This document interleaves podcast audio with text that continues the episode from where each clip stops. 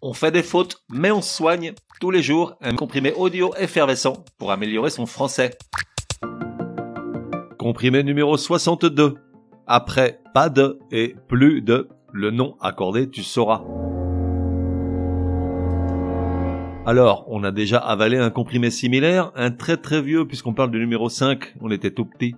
Il s'agissait d'un traité sur l'accord du nom après la préposition sans, S-A-N-S. Or, je continue de voir la faute régulièrement. J'en conclus que tu ne m'as pas bien écouté. Je ne te dis pas bravo. Aujourd'hui, que dit la règle? Alors écoute bien.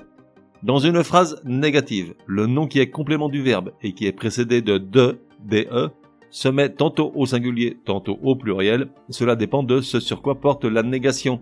En fait, il faut choisir le nombre, singulier ou pluriel, qu'aurait le nom si la phrase était affirmative. Alors, t'as compris quelque chose à cette règle? Moi oui, mais seulement parce que je l'ai lu plusieurs fois.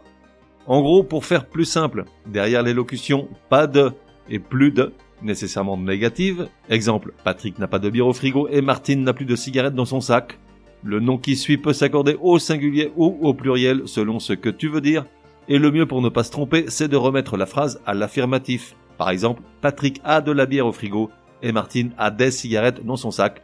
Ainsi serais-tu parfaitement accordé bière au singulier et cigarette au pluriel.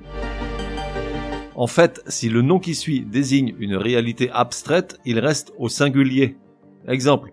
Martine n'éprouve plus de ressentiment contre Patrick depuis qu'elle a rencontré René. Ressentiment au singulier. De même, s'il désigne une réalité concrète que l'on ne peut compter, exemple, Patrick peste contre Martine, il n'y a plus de mayonnaise. Et enfin, s'il renvoie à un élément nécessairement unique, exemple, Patrick a encore oublié l'anniversaire de Martine, elle sait bien qu'il n'a pas de cerveau. En revanche, le nom se met au pluriel lorsque ce qu'il désigne renvoie nécessairement, dans le contexte, à plusieurs éléments. Exemple. Lorsque Patrick fait la fête avec ses potes, il n'a pas de limite dans sa consommation d'alcool. Limite au pluriel, puisqu'à l'affirmatif on dirait il a des limites. Ou encore, quand on demande à Martine ce qu'elle fait à vivre avec Patrick, elle n'a pas de réponse à donner. Réponse au pluriel, car à l'affirmatif on dirait elle a des réponses. Enfin, dans certains cas, le nom accepte soit le singulier, soit le pluriel, selon le sens que l'on veut donner à la phrase. Exemple, Patrick n'a pas de preuve des infidélités de Martine. Preuve avec un S ou non.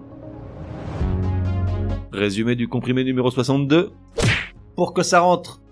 Comment accorder le mot qui suit l'élocution pas de et plus de? En règle générale, le mot qui suit reste au singulier ou s'accorde au pluriel selon le contexte et la façon la plus simple de ne pas se tromper c'est de passer la phrase, nécessairement négative, à l'affirmatif.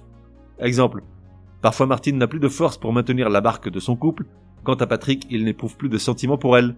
Force au singulier, sentiment au pluriel, puisqu'à l'affirmatif, on aurait Martine a de la force et Patrick éprouve des sentiments. On fait des fautes, mais on soigne, te donne rendez-vous demain pour un nouveau comprimé, au moins aussi énervant que celui-ci.